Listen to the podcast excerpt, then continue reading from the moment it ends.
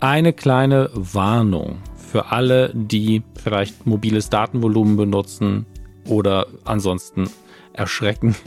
Äh, in dem Feed hier passiert jetzt gleich was äh, Heftiges. Wir haben ja sowieso relativ viele Folgen veröffentlicht in der letzten Zeit, um ähm, Staffel 1 abzuarbeiten. Staffel 2 war ja vorproduziert und die geht jetzt Stück für Stück online. Das heißt, es werden jetzt sehr viele äh, Folgen veröffentlicht, an der Zahl 10 Stück, ähm, über den Zeitraum dieses Tages vermutlich. Und dann kommen auch sehr zügig, denn die sind mittlerweile auch alle aufgezeichnet, ähm, die ersten vier Folgen von Staffel 3, sodass wir diese Woche äh, quasi parallel schalten zur äh, Veröffentlichung von Ted Lasso, damit wir parallel zur Veröffentlichung von Ted Lasso auch Goldfische veröffentlichen können.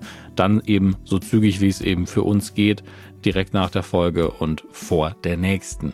Und dann haben wir gemeinsam ja noch lasst mich nicht lügen. Ich würde sagen, acht Folgen haben wir dann noch gemeinsam vor uns, die wir schön parallel besprechen können. Und für alle, die das hier im Nachhinein hören, ist das alles nicht relevant.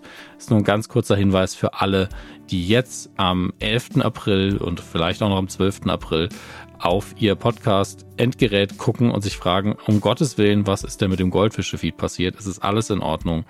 Ähm, bewahren Sie Ruhe. wir werden danach ganz wie geplant weiter veröffentlichen.